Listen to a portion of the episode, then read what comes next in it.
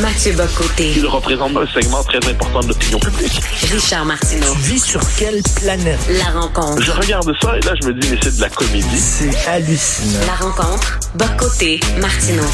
Mathieu Éric Duhem faisait un point de presse ce matin et il accusait François Legault de diviser la population. Il a dit, euh, la semaine dernière, M. Legault a fait un parallèle entre l'immigration et la violence. Et là, il vient de dire que les immigrants qui ne parlent pas français menacent la cohésion sociale. C'est irresponsable, mesdames et messieurs. Qu'est-ce que tu en penses?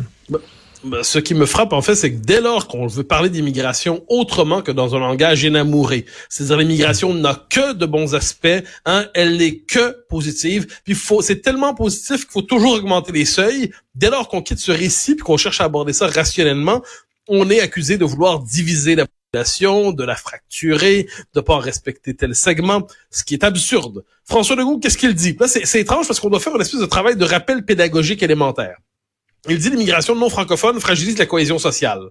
Le fait est, le fait est que la société québécoise est une société francophone, avec des capacités de francisation limitées et d'intégration limitées. Dès lors, si on se retrouve avec une immigration qui... En plus, on sait qu'en ce moment, au moins la, environ la moitié puis de l'immigration s'anglicise. Et puis ensuite, celle qui s'intègre culturellement, la part est pas si significative que ça. Dès lors, ça favorise la formation de communautés globalement extérieures à la majorité historique francophone à laquelle elles pourraient s'intégrer. Ça renforce le pôle anglophone au Québec. Ça crée des... Et je souligne qu'une société qui vit avec plusieurs communautés est par définition un peu plus tendue qu'une société plus cohérente. François Legault dit simplement, globalement, que les immigrants francophones ont plus de chances de s'intégrer au Québec français et de conserver cette vraie belle cohérence nationale, cohésion nationale et sociale qu'on a. C'est une de nos forces comme société. Mais le simple rappel de cette chose-là, qui, qui, qui va de soi partout dans le monde, eh bien, chez nous, on cherche à faire passer ça pour un scandale, encore une fois s'il y a quelque chose de lassant dans cette espèce d'interdit reconduit autour du débat sur l'immigration, de Dominique Anglade s'en mêle, Éric Duhem s'en mêle, puis on a envie simplement de répéter, croyez-vous qu'une immigration non francophone a plus de chances de se franciser qu'une immigration francophone? Bon, si on a ça comme point de départ, on va être capable de réfléchir, mais pour l'instant, il s'agit pas de réfléchir, il s'agit de stigmatiser le premier ministre. Il me semble que ça tombe sous le sens que quand les gens commencent à ne plus se sentir chez eux chez eux que ça crée du ressentiment et de la colère. C'est une vérité, ça. Mais, évidemment. Si on regarde partout dans le monde occidental en ce moment, ce qu'on appelle de manière un peu rapide les partis populistes, ils naissent de ce sentiment de dépossession, du sentiment d'exil intérieur, du sentiment qu'on devient étranger chez soi. Ensuite, ça s'exprime pas toujours de belle manière. En la politique, c'est pas un domaine d'expression fleurie des sentiments quelquefois ça s'exprime de manière plus vive, d'autres fois ça s'exprime de manière plus euh, plus désordonnée. L'essentiel c'est que ça s'exprime pacifiquement. Bon. Eh qu'est-ce qu'on voit, c'est qu'il y a un sentiment de dépossession.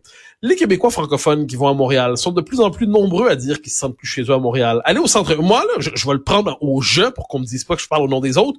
Je me sens de plus en plus étranger chez moi quand je vais au centre-ville de Montréal. Je constate que les quartiers où je me sens de plus en plus étranger chez moi sont de plus en plus nombreux.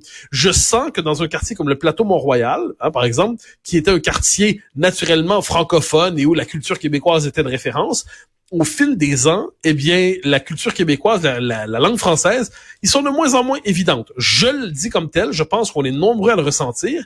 Il faut comprendre, alors quand on cherche à comprendre pourquoi les gens quittent vers la banlieue, il y a évidemment le fait que les maisons sont plus accessibles qu'à Montréal. Il y a la question de l'accès à l'immobilier. Il y a aussi le fait de ce sentiment de dépossession identitaire et linguistique et culturelle. Est-ce qu'on accepte ce clivage, cette séparation de plus en plus marquée entre Montréal et le reste du Québec? Si on y consent, très bien. Si on n'y consent pas, il faut se dire que la question de l'immigration doit être prise au sérieux. Puis dernier élément par rapport à ces, petits farceurs qui, qui se, se, scandalisent tout le temps, qui mettent en scène de manière théâtrale leur indignation, les, un des codes de l'intégration culturelle, c'est aussi les comportements électoraux. Je sais que c'est, pas politiquement correct de le dire, mais quand des gens qui suivent l'immigration votent à 80, 85, 90% pour un parti ou une tendance, hein, l'option fédéraliste, globalement, ça vient débalancer la vie politique et ça crée ça aussi. Non pas de la violence, évidemment pas, hmm. mais ça crée des tensions. C'est de plus en plus difficile de forger un bien commun, euh, une forme de vision partagée de la société quand euh, les populations nouvelles s'agrègent surtout à un pôle politique au point de débalancer la vie nationale. Donc ça, quoi qu'on en dise, c'est important, mais le, sans surprise, le Parti libéral nous dit que c'est légitime, et Québec solidaire aussi. Voilà pourquoi on doit encore rappeler qu'il s'appelle le PLQS. Et tu sais, euh, on nous dit qu'il faut nous ouvrir aux autres, mais les autres aussi, il faut qu'ils s'ouvrent à nous. Euh, écoute, euh, il y a quelque temps, on a fait venir du sushi chez nous, du restaurant Mikado, je vais le nommer, Mikado, sa rue Laurier. Alors, le, serveur arrive, ne parle qu'en anglais. Sophie lui dit, ben, pourquoi, ça, comment ça se fait, vous parlez pas en français? Il dit, I'm not in France. I don't live in France. I live in Canada. It's in English. Bon. Et là, hier, on se fait venir du sushi, euh, samedi. Puis là, on appelle ça encore Mikado. Il est bon, leur sushi. Oui, mais le Christy de livreur, en tout cas, bref, on, c'est encore le même Christy de livreur, OK, qui arrive à la maison, parle pas un mot du mot de français, et là, Sophie lui dit, comment ça se fait que vous êtes même pas capable de dire bonjour, bonsoir en français? Il commence à l'engueuler. Il commence à l'engueuler. Mais là, c'est fini, le Mikado, bonjour, bonsoir. Jamais, jamais, je vais faire affaire avec les autres. Mais tu sais, à un moment donné, c'est comme, c'est bien beau s'ouvrir aux autres, mais ça, ça prend deux personnes pour danser le tango. Ouais, mais tu nommes une réalité ici à laquelle qu'on n'a pas le droit de mentionner souvent, c'est l'intolérance à l'endroit des Québécois francophones au Québec. On se fait traiter comme si on était de trop, de plus en plus souvent. On se fait traiter comme si on était une présence désagréable. Euh, et moi, je, me souviens de manière un peu semblable. C'était à l'aéroport de Montréal, ou euh, l'aéroport Montréal-Trudeau, hein, le mal nommé où euh, je demande, je me rappelle encore, je demande un sandwich, euh, je le pointe, puis je me rappelle, je demande qu'est-ce qu'on me serve en français. Puis il y a une forme de, de, de, de quiproquo, tout le moins de, de, même pas de quiproquo, en fait, on, comprend qu'on se comprendra pas. Puis quand je dis, est-ce que c'est possible de me faire servir en français, pourriez-vous présenter votre, votre supérieur? La fille me, je pense une fille me répond, racist. Bon. Ah. Alors ça, je pense qu'on se dirige vers ça. Mais c'est pas surprenant, c'est-à-dire que exiger de se faire servir en français, c'est manquer dans l'esprit de plusieurs de respect à l'endroit de la diversité. D'autant que le français est une langue coloniale, comme on nous le répète tout le temps, et que notre présence sur ce territoire est illégitime, d'autant qu'il est non cédé. Donc ça fait 400 ans qu'on squatte un pays qui n'est pas le nôtre. Donc tout ce discours euh, qui est présent dans l'espace public délégitime le peuple québécois, délégitime le nationalisme québécois et délégitime les mesures élémentaires de respect pour s'assurer que le français puisse être encore la langue commune. Alors, Là, il y a toute une forme d'industrie du commentaire pour nous expliquer que tout ça est pas grave, puis que c'est dans la tête des nationalistes paranoïaques. C'est faux. C'est une réalité aujourd'hui. Et cette espèce... Alors, j'aime pas le mot... Je trouve qu'on galvaude le mot racisme aujourd'hui. On l'utilise à tout bout de champ dans toutes les circonstances. Mais si on doit l'utiliser avec la même légèreté qu'on l'utilise aujourd'hui, je dirais qu'il y a une forme de racisme anti-québécois. Il y a une forme, à tout le moins, d'aversion à l'envers les francophones, qu'on on les aime lorsqu'ils décident de faire mine basse, lorsqu'ils décident de raser les murs, puis quand ils réclament d'être traités pour ce qu'ils sont, c'est-à-dire euh, ils, parlent, ils parlent la langue qui devrait être la langue commune, la langue de référence, la langue normative, eh bien on les accuse de tous les noms. Il y a quelque chose là-dedans d'intolérable. Alors il faut peut-être le nommer, mais, mais, mais, mais, mais, tu le disais, on parle toujours de l'ouverture à l'autre. Moi je suis curieux de savoir, ça m'intéresserait que de temps en temps, l'autre s'ouvre à nous. Euh, il arrive que l'autre, l'autre s'ouvre à nous, mais c'est pas toujours le cas. Est-ce qu'on a le droit de le mentionner aussi? Et écoute, il suffit que lorsqu'il y, y, a un politicien qui arrive et qui nomme euh, qui dit qu'un chat, c'est un chat, pour que soudainement les gens euh, votent pour lui. Parce que regarde, la montée de, ce qu'on appelle la droite populiste un peu partout à travers le monde, on l'a vu là, en Suède, là, OK, là, en Suède, mon Dieu, le bastion de la social-démocratie, on nous disait toujours, là oui, mais en Suède, euh, ils sont à gauche, puis ça va bien, etc. Euh, c'est parce qu'à un moment donné, il y a une gauche qui est complètement déconnectée, qui pense parler au peuple, mais qui parle seulement à cette petite gang. Et là, les gens, ben... Euh, dès qu'on leur parle dans leurs vrais mots de choses qui les concernent, c'est certain qu'on on va se ruer vers ces partis-là. Oui, puis j'ajouterais que la raison pour laquelle le Parti social-démocrate s'est pas effondré complètement, c'est parce que sa dirigeante elle-même a nommé la question, le lien entre l'immigration et l'insécurité. C'était nommé. C'était nommé que dans certaines villes, ceux qu'on appelait le peuple historique suédois sont désormais absents. Il y a des no-go zones en Suède. Ça fait partie de la réalité. Mais pour certains, la mentionner la réalité, c'est l'extrême droite. Hmm. L'existence même du réel est un concept d'extrême droite désormais. Donc, on voit une forme d'interdit médiatique, idéologique, qui a des conséquences politiques. Et je note, cela dit, que cette nécessité de nommer le réel est une nécessité démocratique élémentaire. on nous dit quelquefois, euh, chacun a droit à ses propres opinions, mais pas à ses propres faits. il y a certains faits qu'on devrait avoir le droit de mentionner, sans que le simple fait de les mentionner soit vu comme une, un discours d'extrême droite et tout le tralala.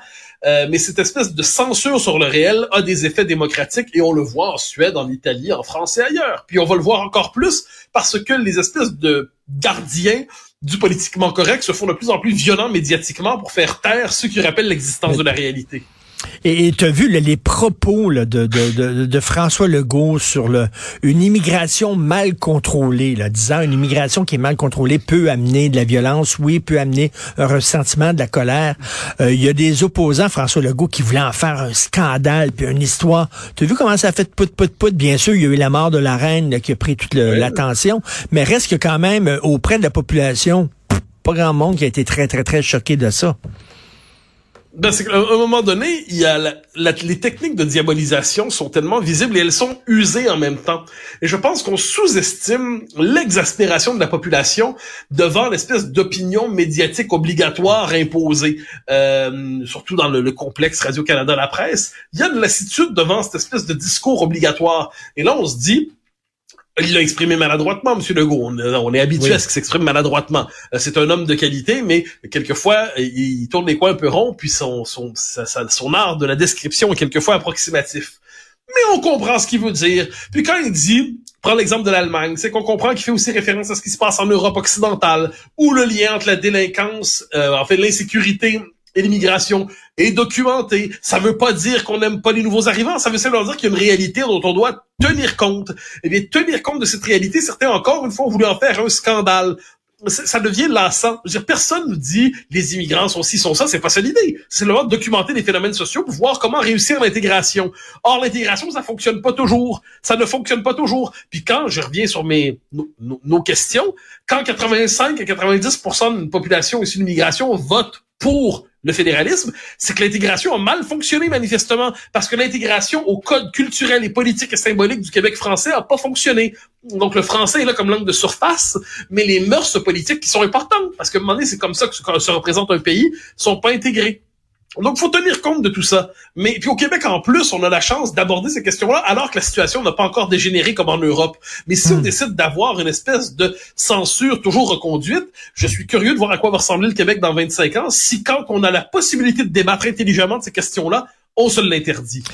Et en terminant, euh, comment ça se fait? Il n'y a pas plus d'artistes que ça qui euh, sortent et qui euh, appuient le PQ? Il y a eu Daniel Boucher, mais il y a un des rares. Là. on les entend pas sur la langue, on les entend pas sur aucun sujet comme ça je ne prête pas une profondeur politique exceptionnelle aux artistes. Je leur prête un esprit moutonnier et une capacité de se rallier à l'esprit du temps. Aujourd'hui, ce qu'il faut dire, c'est vive Greta Thunberg. Attention, là.